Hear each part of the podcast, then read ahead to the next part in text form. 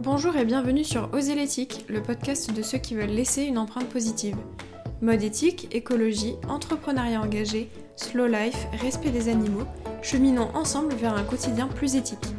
Au fil des épisodes, Minu sur Terre, marque de mode éco-responsable et vegan, vous livre toutes ces astuces et donne la parole à ceux qui agissent.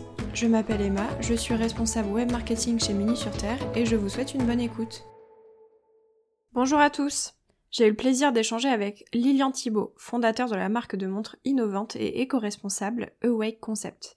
C'était une conversation très riche autour de la démarche de cette marque qui a conçu la première montre au monde en filet de pêche recyclé. Awake souhaite aller toujours plus loin en proposant des montres aussi belles qu'en avance sur leur temps, avec des matières à la pointe de la technologie et du respect de l'environnement. J'espère que cet épisode vous plaira autant qu'à moi et je vous souhaite une très belle écoute. Bonjour Lilian, bienvenue sur le podcast aux élétiques. Est-ce que tu peux commencer en te présentant en quelques mots? Bonjour Emma, euh, oui, bah, donc je m'appelle Lilian Thibault, je suis le fondateur de Wake. J'ai 44 ans, je suis marié et père de deux petits jumeaux, Liv et Vadim. Euh, j'ai depuis longtemps beaucoup de d'intérêt euh, et euh, parmi lesquels l'horlogerie qui a pris vraiment une place considérable euh, au centre de mes passions dès le début des années 2000 quand j'ai commencé à collectionner les montres mécaniques. Euh, donc c'est ce qui m'a d'ailleurs conduit à, à rejoindre l'industrie du luxe dès 2010 et puis à lancer Awake en 2019 avec l'ambition de créer vraiment des objets du temps qui matérialisent cette envie permanente d'explorer, de repousser les limites. D'accord, super. Est-ce que tu peux nous présenter Awake Concept un peu plus en détail? Alors, Awake, Concept, euh, on l'appelle Awake, hein, de manière plus simple, je le définirais vraiment comme un collectif de passionnés d'horlogerie qui, en fait, aspire à créer des montres euh, avant-gardistes avec comme pilier fondamental le développement de matériaux exclusifs, innovants et surtout, surtout très importants, très propres. Ok, comme tu disais, hors micro, vous êtes euh, très peu nombreux dans le secteur à allier euh, comme ça l'innovation, le respect de l'environnement et l'horlogerie au final. Il y a très peu de marques en France euh, ouais, qui font ça. Ouais, tout à fait. Même, même pas, je dirais même pas qu'en France, hein, dans le monde, hein, il y a vraiment très peu d'initiatives. Enfin, si ce n'est pas d'initiative, on est vraiment les premiers à avoir, à avoir euh, amorcé cette, cette façon de voir la production dans, dans notre industrie. Donc, c'est pour ça, bah, du coup, qu'on voit très peu de marques. Ça, ça, comme je te disais tout à l'heure, ça arrivera sûrement. J'espère que les, gens, les marques le feront bien parce que nous, on est vraiment nés comme ça, avec cette volonté d'apporter euh, ça à l'industrie horlogère. C'est plus difficile pour les marques dont c'est pas l'ADN euh, donc c'est pas la mission de, de faire d'amorcer ce, virage, c'est beaucoup plus long, mais, euh, mais ça arrivera, j'en suis sûr. Ok.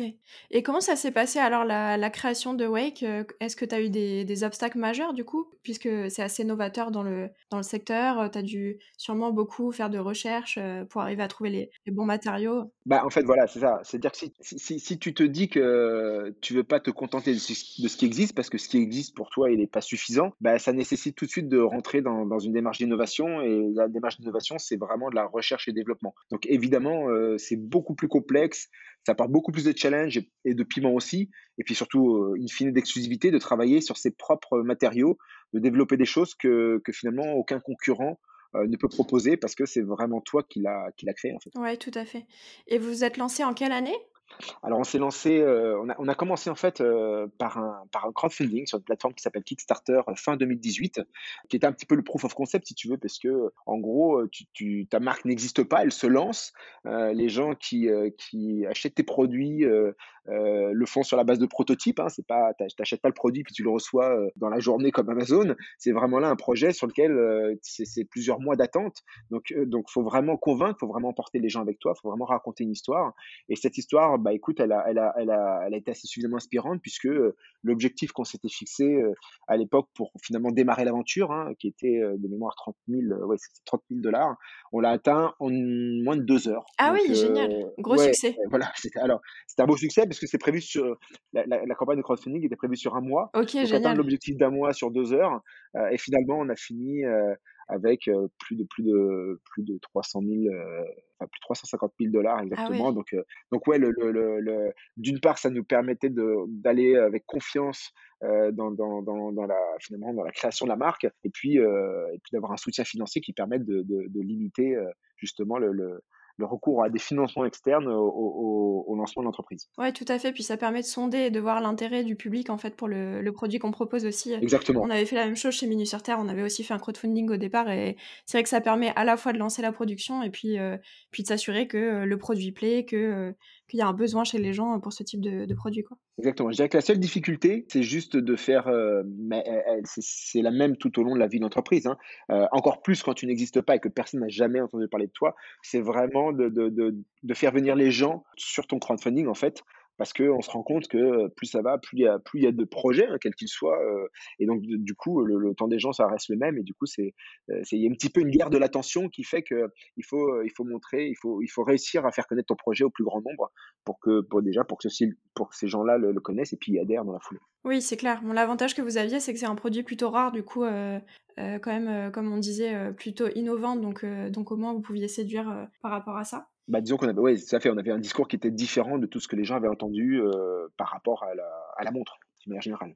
Exactement. Et vous avez commencé seulement sur les, la gamme homme au départ ou vous étiez aussi homme et femme euh, comme actuellement? Non, on a toujours, non, non, non, on avait, on avait commencé vraiment, on a une vision très, très, très, très mixte euh, de l'horlogerie. Et donc, du coup, on avait euh, créé notre première montre en deux tailles. Hein, et, encore une fois, on les a pas, on leur a pas donné d'identité masculine ou féminine, puisqu'on se rend compte que finalement, les choix des gens, ils sont pas prédéterminés, heureusement. Et donc, il y avait des hommes qui achetaient le petit modèle et des femmes qui achetaient le grand modèle. Et donc, et donc voilà, du coup, on n'a jamais euh, euh, genré, c'est un mot qui est à la mode, on n'a jamais genré nos modèles parce que finalement, euh, c'est pas nous déterminer qui va, qui va acheter nos, montres, mais c'est au client de voir où est son intérêt. Oui, tout à fait. Puis en plus, il y a une histoire de morphologie aussi parce que je sais que dans mon entourage, a des hommes qui ont des poignets fins et c'est bête, mais souvent les montres hommes sont assez massives. Et du coup, ils vont parfois devoir s'orienter vers euh, bah, des marques euh, moins connues ou peut-être des modèles un peu plus femmes, parce que du coup, ils cherchent des choses plus fines. Donc, euh, en effet, le fait de pas genrer, je pense que c'est pas mal pour pas mal de personnes.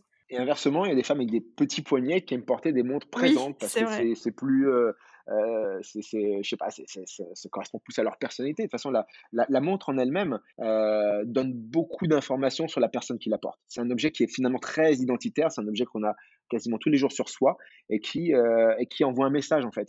D'ailleurs, c'est marrant parce que le mot, je fais une petite aparté, le mot montre en soi, bah, c'est montrer quelque part. D'ailleurs, quand tu, quand tu analyses le mot en anglais qui s'appelle watch, c'est encore plus, plus avancé, parce que ça veut dire euh, regarde, observe.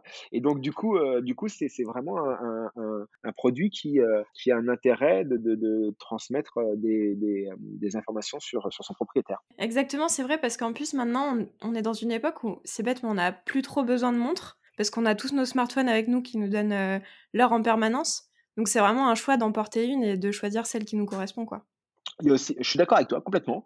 Et, j'espère qu'un jour, ce, ce, sera aussi le choix de la déconnexion. C'est vrai. On en parle de plus en plus, euh, vivre loin de son smartphone, ne pas être euh, prisonnier de ses notifications. Euh, la, lecture de l'heure, elle est importante. On a souvent besoin de lire l'heure. Aujourd'hui, c'est vrai, tu as tout à fait raison. On la lit beaucoup sur son smartphone, sur, son téléphone de manière générale, mais sur son ordinateur au bureau. Donc, l'usage est moindre.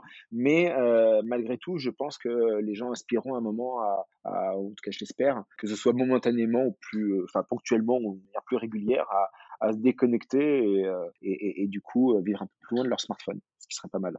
Oui, c'est vrai que la montre, c'est un bon outil pour ça. Et tu disais que tu venais à la base du secteur du luxe et que tu avais une passion pour l'horlogerie. Donc c'est ça dans ton parcours qui t'a mené en fait à fonder Awake Exactement, moi j'ai travaillé, euh, bah, j'ai travaillé pendant une quinzaine d'années dans les médias. Euh, d'abord euh, près d'un média qui s'appelait Lycos, hein, qui n'existe plus, mais tous les, tous, les gens qui connaissent les dot-com des années 2000 connaissent. Lycos va chercher, c'était à l'époque un, un, des gros portails concurrents de Yahoo. Et ensuite, du coup, j'ai travaillé dans, dans, plutôt dans la tech, avant en effet, à partir de 2010, de, de travailler dans l'industrie du luxe, du luxe horloger.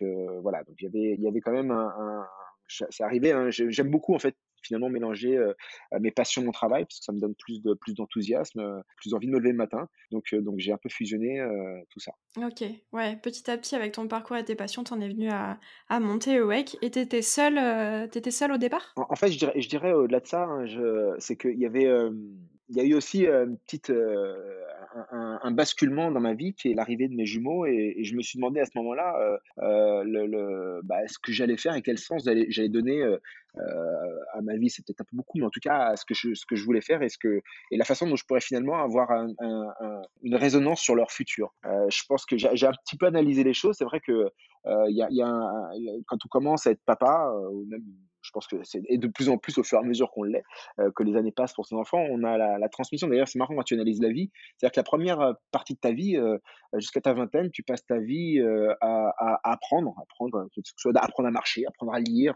apprendre beaucoup de choses en permanence. Ensuite, tu, la vingtaine, tu, tu vas commencer vraiment à jouir, à profiter, à vraiment expérimenter.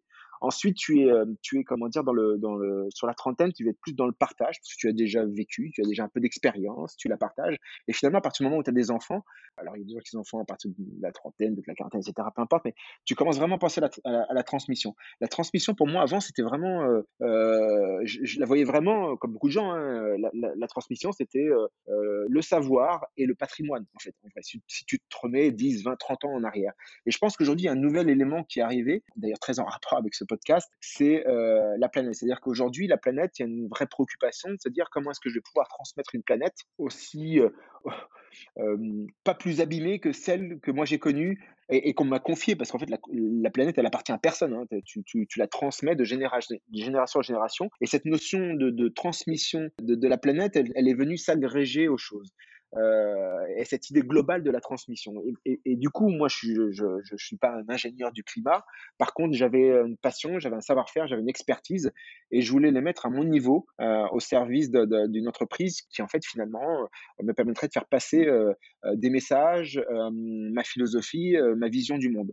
et c'est un petit peu, d'ailleurs, le, le, la, la, base de la naissance de Wake. Wake, c'est l'éveil des consciences, c'est l'éveil à une nouvelle forme d'horlogerie qui serait beaucoup plus ancrée dans les problématiques à minima d'aujourd'hui et encore plus de demain. Oui, tout à fait. Puis en plus, c'est les objets du quotidien comme ça, au final, qui sont les plus importants, je trouve. Parce que c'est comme ça aussi qu'on va véhiculer nos valeurs. Comme tu disais, une montre, c'est ça définit beaucoup la personnalité de quelqu'un. C'est aussi le cas euh, des vêtements qu'on porte, des, chaussures qu'on porte, par exemple, euh, nous, pour Muni sur Terre, euh, des, la maroquinerie, et puis même tous les objets qu'on a chez soi. Donc, donc c'est vrai que ça peut sembler un détail à l'échelle du défi climatique, mais je pense que n'en est pas du tout un, parce que plus on est à l'aise et aligné dans son quotidien avec tout ce qu'on utilise, et mieux on, se sent après pour.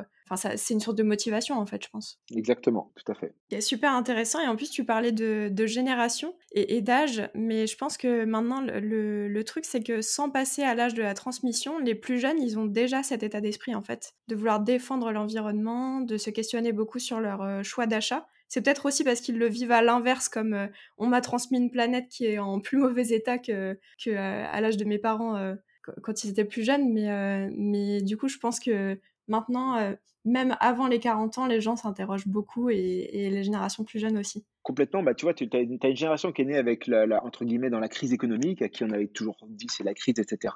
Et tu as les générations après qui est née avec la crise environnementale depuis le début, depuis quasiment qu'ils existent, ou qu'ils sont en, âge de comprendre ces choses-là, on leur dit bah votre planète, on est désolé, mais on l'a un peu flingué, euh, on l'exploite à fond, on fait n'importe quoi avec, on n'a pas, on, abat des, des, des, forêts entières, des, des, dizaines de terrains de foot chaque jour sur la planète pour pour y planter d'autres choses, pour en gros pour euh, vraiment une volonté de, de, de, de satisfaction à court terme. Et finalement, on n'a jamais pensé au long terme. Les enfants, si tu veux, c'est marrant parce que cette génération dont tu parles, pour la première fois, c'est une génération qui éduque ses parents. C'est-à-dire que moi, j'ai discuté avec beaucoup de parents qui me disent, euh, bah, moi, c'est mes enfants, je me fais, je me fais, euh, je me fais engueuler quand je mets pas le, le truc dans la bonne poule, etc. Donc, euh, avant, l'éducation, elle est toujours dans, dans, dans un sens, d'une génération ancienne et une génération plus jeune. Et là, on se rend compte, c'est très amusant, que c'est l'inverse, c'est-à-dire que c'est des jeunes qui disent à leurs parents comment se conduire, comment avoir un, finalement un civisme environnemental. Tout à fait. La transmission, elle va dans les deux sens, en fait, maintenant, j'ai l'impression. Exactement, exactement. Et, et ça, c'est quelque chose de nouveau, c'est quelque chose d'hyper fort, je trouve. Oui, c'est clair. Tout à fait. Un des piliers de votre démarche chez Awake, c'est euh, l'upcycling. Vous utilisez notamment des filets de pêche recyclés pour fabriquer vos montres. Est-ce que tu peux un peu nous parler de votre démarche? Comment est-ce que vous avez euh, imaginé euh, ces matières? Comment est-ce que vous les avez sourcées Comment ça s'est passé en fait tout ça? Alors déjà, enfin, avis global hein, sur, sur l'upcycling. L'upcycling, aujourd'hui, euh, on, voit qu'il y a de plus en plus d'initiatives. Euh, L'idée derrière, c'est de, c'est déjà d'une part de transformer une menace environnementale ou une ressource usagée en une nouvelle ressource durable, c'est de ne pas continuer à puiser dans nos ressources naturelles pour fabriquer des choses, parce que finalement, souvent sous la forme de déchets, on a des tas de ressources déjà disponibles. Donc, euh, plutôt que de, les remplacer par du pétrole tout frais, eh ben, on a plutôt intérêt à leur donner une seconde vie. Et surtout, c'est, et c'est très connecté à l'actualité, si tu veux, on se rend compte, et c'est notre vision des choses chez, chez Awake, c'est que euh, pour nous, le recyclage ou l'upcycling, ça dépend de la façon dont, tu vois les choses, de propre définition, elles sont, chez qui ça varie. L'idée, c'est de dire que pour nous, c'est déjà la norme. C'est-à-dire qu'aujourd'hui, en 2022, on n'a jamais eu autant de problèmes avec le sourcing de matériaux. On est en 2022. Projetons-nous dans 20 ans, en 2042. Je pense que dans 20 ans, euh, l'exploitation des, minerais, des matières premières pour des raisons de rareté et, et d'écologie, elles seront beaucoup plus complexes. Et en fait, finalement, ce qui est aujourd'hui une exception deviendra, selon moi, dans 20 ans, une norme. C'est-à-dire qu'on n'aura plus droit de puiser sans, sans arrêt dans, nos ressources naturelles. Il faudra qu'on utilise des choses qui sont déjà existantes. Donc finalement, nous, on ne se voit pas comme, euh, des, des, magiciens ou des sauveurs de la planète, on se voit comme des gens qui sont déjà ancrés dans l'avenir et qui fabriquent déjà en 2022 avec les process qui seront, je l'espère, obligatoires en 2042. Je dis 2042, 2040, peu importe, mais en, tout cas, tu vois, euh, l'esprit un petit peu, l'idée qu'il y a derrière le cycling. Ensuite, nous, c'est vrai qu'on a, on, travaille le filet de pêche parce que le filet de pêche, euh, d'une part, c'est une grosse problématique de pollution des océans. Euh, c'est l'un des, l'un des problèmes majeurs. Hein, d'ailleurs, hein, le, le, documentaire Cispiracy a vraiment mis en avant le fait que ça pouvait atteindre plus de 50% de la pollution plastique. On ne se dirait pas comme ça, on dit, le filet de pêche, bon, euh, ok, on ne voit pas le problème. Mais en fait, c'est un énorme problème, puisque le, le, le, le, filet de pêche est un dérivé du plastique, euh, mmh. qu'il soit du, du, du, nylon, du nylon ou du polyester, et qu'il y en a partout dans les océans. Donc, L'idée d'utiliser ce matériau, c'est que d'une part, on transforme une menace environnementale sur les océans en une ressource durable et innovante, et deux, les propriétés du, euh, filet de pêche, elles sont canon. C'est un matériau ultra léger, donc finalement, on fait des montres qui sont extrêmement confortables et qui, euh, en termes d'expédition, de logistique, quand on envoie une montre, ont moins d'impact parce que plus c'est léger, moins la quantité d'énergie pour déplacer quelque chose est nécessaire. Et donc, du coup, le poids est vraiment l'ennemi. Euh, chez nous, on, conçoit vraiment nos montres avec le, poids comme l'ennemi euh, qu'on doit, doit combattre. Et en plus, c'est un matériau qui est extrêmement résistant et extrêmement durable. Donc, très sincèrement, les montres qu'on fabrique, elles sont extrêmement peu sensibles aux, rayures. Elles ne s'abîment pas. Et donc, finalement, euh, c'est quand même ce que tu demandes à une montre, c'est de durer. Et du coup, l'upcycling des matériaux n'est pas juste une contrainte qu'on s'impose, etc. C'est juste que c'est un matériau extrêmement intéressant. Ok. Ouais, c'est vraiment voir le, mmh, les matériaux non plus comme des déchets, mais en fait des, trésors, quoi. Exactement. c'est l'inverse, comme tu dis, on voit les propriétés positives des filets de pêche au lieu de les voir comme quelque chose qui s'entasse dans les océans. Tout à fait. Et, et, qui pollue, quoi. Ok, très intéressant. Et vous avez un autre pilier, c'est la biofabrication. Est-ce que tu peux nous expliquer ce que c'est la différence avec l'upcycling et en quoi ça consiste? Alors la, biofabrication, euh, contrairement à l'upcycling, c'est-à-dire qu'on n'utilise pas des matériaux qui ont, euh, qui ont déjà eu de vie quelque part, pour simplifier les choses. On exploite des matériaux qui sont fabriqués en grande partie à base de végétal. Donc le végétal, euh, les plantes, typiquement nous c'est le ricin qui est notre le, le matériau qu'on utilise. Euh, bah, c'est une c'est une c'est une ressource qui est extrêmement renouvelable. C'est pas compliqué à faire pousser, ça demande pas beaucoup de travail, beaucoup d'eau, beaucoup d'énergie à exploiter. Et donc c'est une vraie alternative aux énergies fossiles. Aujourd'hui, on utilise le ricin pour ses propriétés, mais aussi parce que c'est l'un des végétaux sur lequel il y a le moins besoin de compléments d'énergie fossile. C'est-à-dire que pour moi, on est vraiment sur un mode exploratoire. C'est-à-dire que le, la biofabrication, c'est pas parfait. De toute façon, quoi qu'il arrive, le, recyclage ou le cycling, c'est pas parfait non plus. Hein. C'est, euh, non seulement c'est gourmand énergie, mais c'est juste mettre un pansement à ce qu'on fait mal à la base. On a trop de consommation, on consomme trop euh, de, matériaux qui n'ont qu'une durée de vie extrêmement limitée. Et de fait, euh, on est en train de, de mettre une rustine sur, sur un bateau qui a un trou énorme dans la coque. Euh, les biomatériaux, c'est différent. C'est une, vision non pas d'économie circulaire, mais de créer des matériaux qui seraient essentiellement issus du végétal. Après, il faut faire. Euh, on voit beaucoup apparaître d'initiatives de biofabrication euh, avec des matériaux dont on sait pertinemment que sur 100% du matériau final, tu as 0,1% de végétal. Donc il y a quand même un peu de greenwashing autour de ça qui fait que tous les biomatériaux ne sont pas équivalents et qu'il faut que le consommateur soit extrêmement vigilant sur les biomatériaux qui, qui lui sont vendus parce que 0,1% de, de, pommes ou je sais pas quoi dans un, dans un biomatériau, en, vrai, c'est, c'est comme s'il n'y avait rien. C'est exactement l'obstacle qu'on a chez Mini sur Terre aussi parce qu'on cherche justement à se tourner vers des, des matériaux euh, en grande partie végétales et euh, notamment euh, le raisin, la pomme. on utilise les céréales aussi, mais c'est vrai que quand on se tourne vers certains fournisseurs, on s'aperçoit qu'en fait il y a une belle enveloppe marketing autour du produit, mais que le pourcentage final à l'intérieur est, moindre et, Et du coup, ben, ça peut pas être présenté comme un matériel enfin, bio, biofabriqué, en fait. C'est... En tout cas, écologique, ça c'est sûr, puisque, puisqu'en effet, finalement, sa dimension écologique est extrêmement faible. Tout à fait. Et puis aussi, c'est des matériaux qui sont quand même euh, récents. Donc nous, on a beaucoup de phases de tests euh, en amont pour s'assurer, quand il y a une grande part de végétal, que le produit il est vraiment résistant au temps, euh, au choc, etc. Donc ça doit être pareil pour vous, peut-être bah oui, tout à fait. si, si, on avait réussi à rendre un, végétal qui soit exploitable sans aucun produit additionnel, bah là, serait, ça serait, ça serait magnifique. Si aujourd'hui il y a toujours une part d'énergie fossile, c'est qu'il y, a un, y a un problème. On remplace une grande partie d'énergie fossile par du végétal, un matériau qui est beaucoup plus éco-responsable.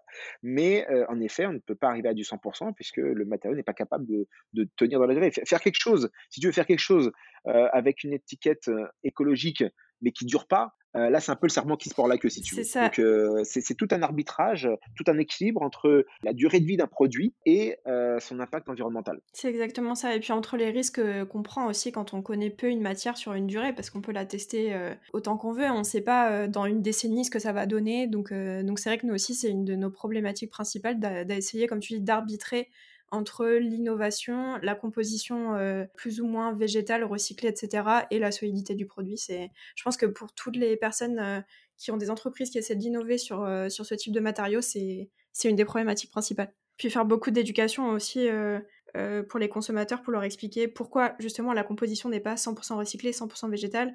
Je pense que parfois quand on est de l'autre côté, on a des difficultés à, à comprendre pourquoi il y a toujours une part de synthétique euh, dans les produits, alors que en fait c'est nécessaire quoi. Tout à fait, mais ça c'est c'est sûr que le, discours en général, en fait, le problème, c'est que plus le discours est simple et plus il passe. Si tu commences à expliquer les choses, malheureusement, tu crées de l'incertitude, du doute, même de la méfiance, et donc du coup, du rejet. Et, si c'est pour que la personne se déporte vers des matériaux qui sont beaucoup, beaucoup plus impactants, euh, bon, bah, c'est un, peu, un peu complexe en effet, il faut avancer, mais tout ça, c'est l'apprentissage, c'est un apprentissage euh, qui se fait sur la durée.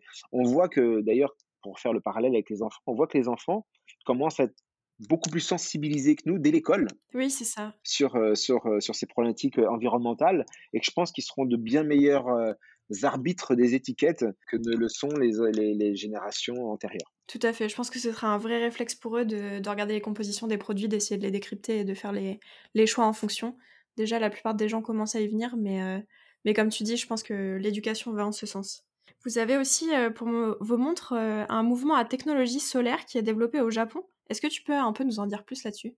Alors, bah, tout à fait. En fait, on a, fait le choix du solaire pour une raison simple, en fait, c'est que c'est un mouvement qui est euh, zéro déchet. C'est-à-dire que euh, d'une part, il se nourrit d'une énergie qui est euh, gratuite, naturelle et limitée, ça s'appelle la lumière. On appelle mouvement solaire, mais le capteur photovoltaïque dedans capte toute forme de lumière. Donc même au bureau sous un néon avec les volets fermés, ça recharge la montre. Donc c'est important de le préciser parce que j'ai eu des questions en disant, bah, moi je vis dans les pays du Nord, il n'y a pas souvent le soleil. Non, il n'y a pas de problème, ça, ça, fonctionnera quand même. C'est vrai qu'on pourrait se poser la question. Exactement. Et, voilà, du, coup, il n'y a aucun entre entretien, il n'y a pas de changement de, pile, il n'y a, pas de déchets qui sont créés, qui vont falloir recycler. Donc, euh, pour nous, c'était vraiment euh, sur notre segment de prix euh, la solution la plus, euh, la plus adéquate. Elle est très peu utilisée parce que finalement, elle est aussi beaucoup plus chère que le quartz classique. Donc, euh, quand on n'est pas très concerné par la problématique environnementale, on se pose pas de questions et on met une bonne vieille pile à l'ancienne et du coup, on met de côté le solaire parce que le prix de revient est trop élevé. Oui, parce qu'on voit pas mal de, de, montres qui sont dans vos gammes de prix et qui pourtant n'intègrent pas la technologie solaire, enfin,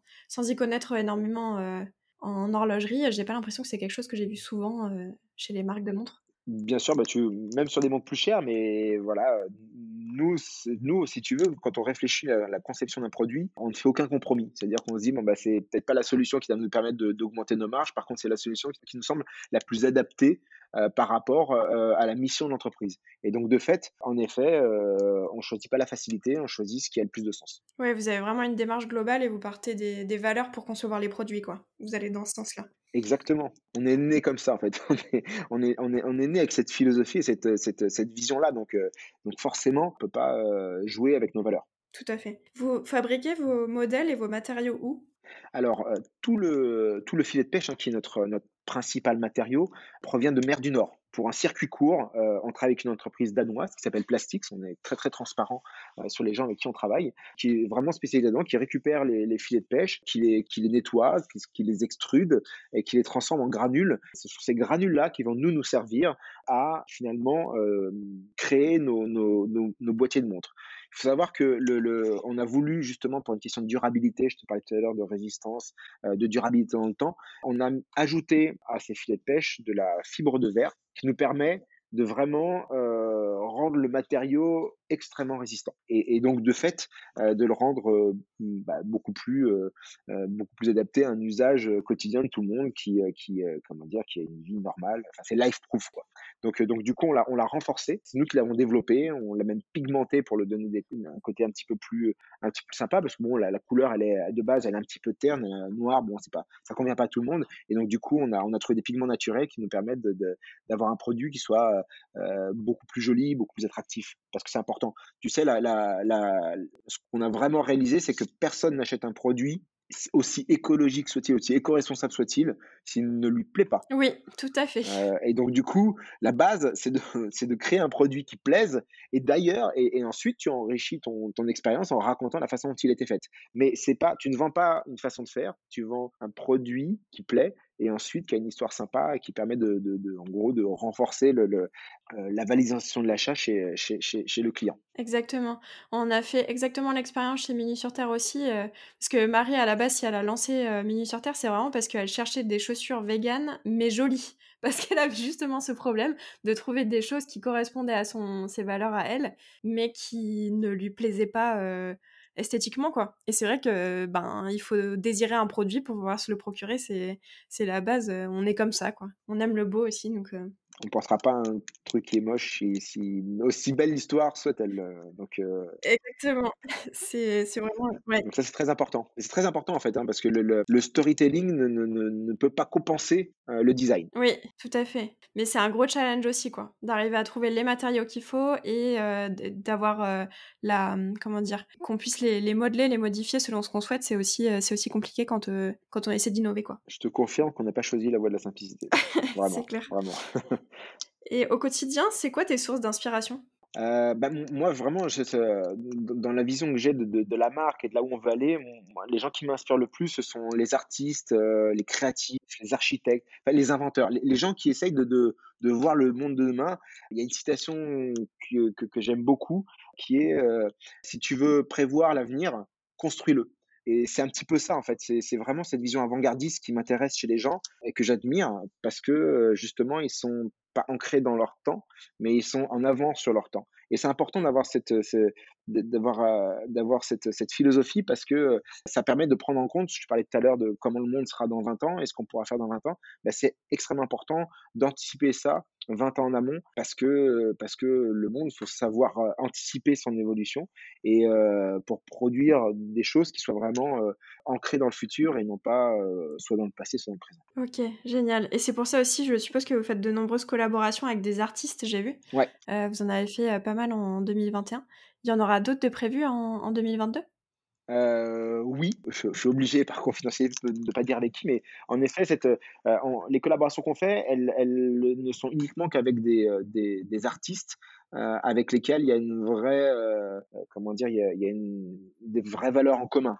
si tu veux, que ce soit Nicolas Barome qui a été notre première collaboration artistique, il y avait vraiment ce, et d'ailleurs j'aime beaucoup la façon dont il l'a traité avec finalement une, son, œil à lui euh, la, comment dire, la perte de biodiversité, euh, les, problématiques de la, de, la pollution, avec, euh, avec un œil finalement très très caricatural mais très très audacieux. Donc il y avait ce côté là et, Suzanne on a vraiment démarché quand j'ai vu son clip hein, le SAV et où elle, où, elle, mettait en avant justement toutes les problématiques de, pollution plastique sur notre planète. Et c'est là qu'on a bah, qu'il y a eu un fit on s'est rencontrés on a une totale affinité euh, sur, euh, sur, sur les points de vue, euh, même sur la personnalité. Et, c'est comme ça qu'en fait les, les, meilleures collaborations se font, parce que nous on ne paye jamais un artiste, ce ne sont pas des ambassadeurs, ce sont des gens avec qui on fait des choses de manière complètement complètement gratuite. C'est vraiment une envie commune autour de d'humains et des valeurs de ces êtres humains. Et, d'ailleurs dans le cadre de Suzanne, tout le chiffre d'affaires qui a été réalisé a été reversé à une association qui s'appelle The Sea Cleaners et qui, euh, qui construit un bateau pour aller euh, nettoyer les océans et faire des études euh, scientifiques sur la dérive des déchets plastiques dans les océans. Ah, c'est génial. Ouais, c'est vraiment des co-créations, en fait. C'est l'artiste vous apporte aussi ses idées, heu, OK. Ah, complètement. C'est-à-dire que nous, on lui dit pas: «Tiens, c'est une montre, mets ton nom et puis on fait on fait une photo ensemble et c'est fini». Il y a un vrai processus créatif ensemble. Alors on accompagne plus ou moins selon la sensibilité créative, puisque évidemment quand tu es un street artiste comme Nicolas Barôme, heu, bah, elle c'est ton quotidien. Quand tu es une chanteuse, bah, c'est une autre forme d'art, en fait et donc du coup mais mais franchement, elle a joué le jeu à fond, heu, elle a elle a donné son, elle a donné son univers, elle a donné ses couleurs. On a fait, heu, on a fait des allers-retours, mais bien sûr que c'est un processus total de co-création. Ouais, c'est génial. Puis ça ça doit être génial pour eux parce que ça leur permet d'avoir des projets qu'ils auraient pas forcément eu l'occasion de faire, heu, vu que c'est pas leur domaine, privilégié, on va dire, de enfin artistique privilégié et puis vous, de votre côté, comme tu disais, c'est le beau qui séduit aussi, donc avoir des des produits comme ça en édition limitée, avec des artistes peut-être qu'on admire aussi, c'est hyper attractif, pour les gens, quoi. Complètement, bah, c'est c'est un c'est un cercle vertueux. Oui, tout à fait. Vous avez aussi mis un en place un un programme qui s'appelle le programme 360 pour pousser encore plus loin votre démarche. Est-ce que tu peux un peu nous expliquer en quoi ça consiste? Alors en fait, le programme 360, ça consiste en en récupérer des montres usagées. Alors nous, on n'a pas trop le problème parce qu'on est une marque assez jeune, donc on récupère celles des autres marques sur un un un principe assez simple, c'est que une montre quelle qu'elle soit, hein, aussi, heu, écologique soit-elle, bon, aujourd'hui, il y a que nous, donc c'est facile, mais heu, quand quand d'autres marques arriveront, si tu la mets dans la poubelle, elle n'est pas recyclable parce que c'est un un assemblage de différents composants qui font que finalement, si elle n'est pas entièrement démontée et chaque matériau, chaque composant heu, mis dans un dans un dans une industrie de recyclage bien particulière, bah, finalement, ta c'est un déchet, heu, qui va être soit enfoui, soit brûlé et donc c'est vraiment pas top et donc du coup, heu, le programme 360, ça vise à à à récupérer toutes ces montres usagées, la plupart qu'on reçoit sont, bah, sont HS, hein, et donc de de finalement nous-mêmes d'assurer ce processus, de de de de De recyclage? de séparation des voilà, de séparation des matériaux pour qu'ils soient recyclés, pour créer, bah, d'autres montres ou d'autres choses, heu heu, d'autres choses. Il y a pas d'exclusivité sur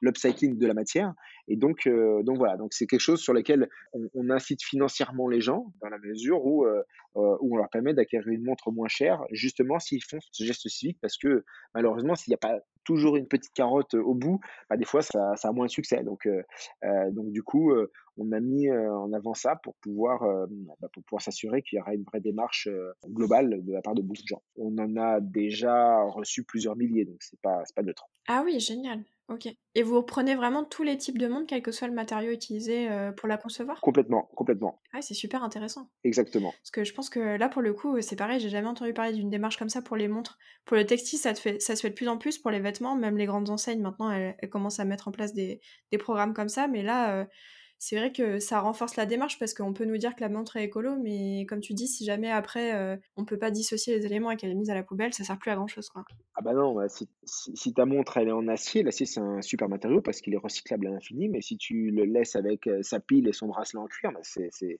c'est mort, on peut rien en faire. Les usines de recyclage traditionnelles, hein, en gros ta poubelle jaune, heu, elles sont absolument pas habilitées, elles ont absolument pas le temps de démonter des montres, c'est pas leur métier en fait. Elles, elles trient des cartons, des trucs, heu, des trucs sales, des trucs propres et cetera. Donc il y a personne avec un tournevis qui va s'amuser à démonter une montre. Donc du coup, il y a pas de y finalement il y a pas de process de recyclage des montres et c'est pour ça que c'est pour ça qu'on a fait cette initiative, c'est justement pour, heu heu, bah, pour le faire. OK, c'est génial. Dans de depuis la création de de Wake Concept, tu dirais que c'est quoi le plus gros challenge auquel tu as été confronté? Heu, bon, c'est extrêmement simple, heu, c'est le G7. Heu, en gros, on est une boîte qui a, 3 mois d'existence. On est contacté par l'Élysée, heu, qui nous dit, en gros, le G7, heu, cette année, c'est chez nous, c'est à Biarritz, on est en 2019, hein. La thématique, c'est la pollution des océans. Donc du coup, on a envie d'offrir un cadeau, pour marquer le coup et pour montrer, l'engagement de la France, justement à trouver des solutions. Donc faites-nous une montre. Heu et c'est dans ce cadre-là qu'on a mis au point la première montre au monde faite à partir de fils de pêche recyclés, avec, heu, la chance d'avoir le président Emmanuel Macron qui, heu, l'a présenté à tous les chefs d'État invités en disant: «Voilà, ceci est un exemple de ce que la France veut faire en termes, d'innovation durable». Donc c'était très cool pour nous. C'était un énorme challenge parce qu'on a fait un développement entier d'une montre en moins de 6 mois. Enfin, normalement, on est plutôt sur du un an, donc on a dû, heu, on a vraiment travaillé jour et nuit pour pouvoir parce que pour nous, c'est une opportunité géniale. Tu es une boîte de 3 mois et tu et tu vas être, heu, le cadeau de la France aux chefs d'État, heu, qui vont participer au G7. Donc pour nous, on pouvait absolument pas envisagé l'idée de, de, rater cette opportunité. Et donc, du coup, euh, c'était un sacré challenge. Et euh, j'ai envie te dire, à trois semaines du, du G7, on n'était pas sûr de pouvoir finir à temps. Donc, euh, beaucoup de stress. Ouais, c'était tendu, quoi. mais c'est ce qui a permis de, de vraiment, de, de bah, d'une part, il y a eu un gros buzz autour de ça pour nous, donc c'est plutôt cool. Euh, mais pour nous, c'était, enfin, en gros, il a expliqué notre mission en, en deux secondes euh, et, et c'était extrêmement clair. Et donc, euh, donc du coup, euh, il s'est transformé un petit peu en commercial de la marque et, et, et c'était plutôt, plutôt cool pour nous, sans prendre en compte aucune étiquette politique. quand un chef d'État, quel qu'il soit, supporte, soutient ta marque et, la montre en exemple, bah, c'est plutôt cool. Ouais, tout à fait. Bah, je me rappelle, c'est comme ça que j'ai entendu parler de vous la première fois. Je pense que tout le monde sait comme ça en fait, parce que c'est vrai, que ça avait fait un gros buzz quand même et ça a interpellé beaucoup. à ce moment-là, c'était un peu le début, je pense, euh, où on commençait vraiment à parler des matières comme ça, recyclées, biosourcées et tout ça. Et du coup, bah, je me rappelle que les titres des articles, c'était euh, la, montre en filet de pêche et ça surprend, quoi. Donc, euh, forcément, c'était un, une super exposition pour vous. Tout à fait. Donc, on ne regrette pas ce challenge. Est-ce que tu as un modèle en particulier chez Awake Concept que tu adores, que tu portes souvent C'est ton chouchou, quoi? Mon, mon, mon chouchou, c'est la collab avec Nicolas Barome parce qu'elle est elle est extrêmement révérencieuse. Il y a, il y a un côté, euh, il y a un côté que j'aime beaucoup, c'est euh, ce côté finalement un petit peu animation qui, qui, te reconnecte avec l'enfance, puisqu'il a fait des dessins, euh, il a fait des dessins amusants sur la montre. Il a, c'est, tout un univers un petit peu quelque part geek. Il y a du Bob l'éponge, il y a des choses comme ça qui font que ça te reconnecte. Il y a un lien émotionnel qui se crée immédiatement avec l'univers de, Nicolas Barrault, mais la façon dont il a mis sur la montre, pour moi, c'est, un petit bonbon et, et, voilà, c'est, c'est, c'est une petite Madeleine de Proust on va dire. Ouais, c'est top. Est-ce que ça fait partie de vos best-sellers ou c'est plutôt des montres un peu plus classiques euh, qui sont le plus vendues chez vous? Très clairement, euh, pour les raisons que tu as évoquées, notre, notre best-seller, c'est euh, c'est la bleue. D'une part, parce que c'est la, montre, c'est la montre emblématique de la marque, c'est celle dont tous les médias en parlaient, c'est celle qui a une histoire forte.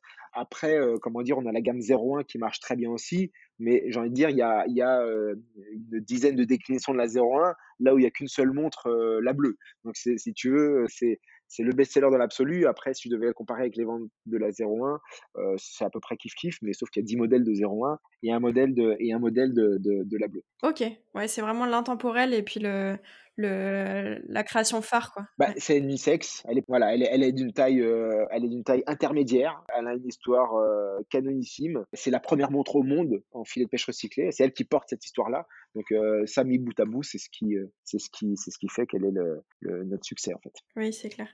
Est-ce que tu as un mantra au quotidien qui t'aide à aller de l'avant, qui te motive pour aller travailler chaque matin?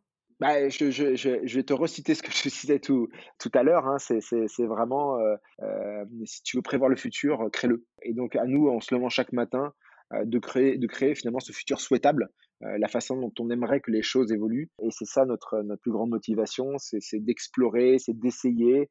Des fois, c'est d'échouer. Hein. Il y a des choses qui ne se font pas parce que c'est trop complexe, parce qu'on n'a pas les technologies qui permettent d'exploiter certains matériaux, etc. On travaille sur de nouveaux matériaux, mais, mais voilà, cette vision euh, euh, avant-gardiste, euh, elle se résume avec ce mantra-là. que j'aime beaucoup et qui permet vraiment de, forger le mental, c'est-à-dire oublie, oublie le, le, oublie le conformisme, oublie tout ce qui se fait aujourd'hui. Aujourd'hui, en plus, c'est vraiment une, une volonté de quelque part euh, nostalgique de vivre dans le passé, ce qui font qu'il y a vraiment un problème, c'est que je trouve surtout dans notre industrie à nous, c'est que ça se renouvelle pas, il n'y a pas de créativité, euh, il n'y a pas de prise de risque, euh, les marques répondent sans arrêt dans le passé ce qu'elles ont fait parce qu'elles n'osent plus sortir des choses nouvelles. Et moi, c'est quelque chose qui, qui, qui, qui, me dérange beaucoup parce que bah, j'ai pas envie de perpétuellement vivre dans le passé. Donc, donc par contre, du coup, si je veux le faire, bah, c'est à moi de créer mon propre futur. Ok, c'est hyper motivant. Et justement, c'est quoi les projets de, de Wake pour la suite? Alors là, on travaille, on travaille sur, euh, sur des, de, nouveaux matériaux. Encore une fois, c'est assez confidentiel, mais on va travailler sur des matériaux issus de l'aéronautique. Enfin, on travaille, hein, on aboutit. Aussi un programme qu'on a mis en place il y a un an et demi et qui sera euh, utilisé enfin après beaucoup, beaucoup, beaucoup de d'ascenseurs émotionnels parce que c'est très complexe. Hein. On parle d'un matériau qui est très premium, qu'on a vraiment euh, à 100%, euh, qu'on a rendu bien plus performant, et ça c'est extrêmement important pour nous, bien plus performant que le matériau d'origine. Euh, et donc il y, a un vrai, il y aura un vrai, vrai, un vrai gain pour l'utilisateur, complètement en dehors de toute, de toute dimension, euh, de toute démarche éco-responsable. Le produit, il n'aura aucune concurrence. Euh, le matériau n'aura aucune concurrence et donc la montre qu'on créera et qu'on lancera euh, ce, ce, printemps n'aura aucune concurrence dans l'industrie horlogère. Et ça, c'est ça aussi, c'est super sympa parce que tu te lèves le matin avec une forme de fierté. Et donc, et voilà. Et donc, du coup, celui-ci arrivant bientôt dans une vocation commerciale, on commence déjà à travailler sur ce que sera l'après parce que, bah, parce que dans notre philosophie, c'est toujours repousser les limites et toujours voir après l'étape d'après, en fait, plus loin, exactement. Ok, génial. Ça donne super envie de la voir. J'ai hâte de voir ce que ça va donner. Où est-ce qu'on peut. J'ai hâte. Où est-ce qu'on peut retrouver Awake sur le web? Tout simplement sur awakeconcept.com. Hein, c'est, on, est, on, est, on est ce qu'on appelle aujourd'hui, c'est évidemment une DNVB, on est né sur Internet, on est né à une plateforme de crowdfunding. Euh, notre site Internet a toujours été vraiment le, le, le, pilier de notre développement. Hein. On fait vraiment plus de 90% de nos ventes se font en ligne. Donc c'est euh, euh, notre site web officiel, c'est The Place to Be. Ok, bah je mettrai tous les liens qu'il faut dans la description du podcast. Génial. Et vous avez aussi des points de vente physiques un peu partout du coup Exactement, on travaille notamment avec le printemps et puis euh, des, des, euh, des boutiques beaucoup plus spécialisées euh, en horlogerie partout en France. On a une cinquantaine de, de boutiques qui vendent des, montres Wake. Je suppose que tout ça c'est listé sur votre site aussi, donc ça doit être facilement trouvable. Absolument. Ok. Exactement. Si, si vous avez envie d'essayer le produit, que vous êtes au fin fond, fin fond du Poitou, il y aura, il y a, voilà, exactement, il y aura, il y aura pas besoin de venir à Paris. ou si vous l'essayez euh, vous pourrez laisser tranquillement dans une boutique. Ouais, c'est vrai, parce que les montres, c'est un peu comme les, chaussures. Je pense qu'on aime bien les voir en vrai de temps en temps, de les essayer, de les passer au poignet, etc. Donc, euh, Tout à fait. Donc ça peut être bien de les voir en vrai. Et puis il y a des gens qui vous expliquent l'histoire en vrai. Enfin, il y a, voilà, il y, a, aussi un côté sympa au, finalement au commerce physique. Hein. Exactement. Bon, mais merci beaucoup, Lilian. C'était super intéressant. Merci, Emma. On a appris plein de trucs. Et puis, euh, je te dis à bientôt. À très bientôt. Merci beaucoup. Si vous avez apprécié cet épisode, n'hésitez pas à noter notre podcast, à nous laisser un commentaire ou à le partager sur les réseaux sociaux. Vous pouvez retrouver Minu sur Terre sur Instagram et Facebook, ainsi que sur notre site minusurterre.com. A bientôt pour une prochaine écoute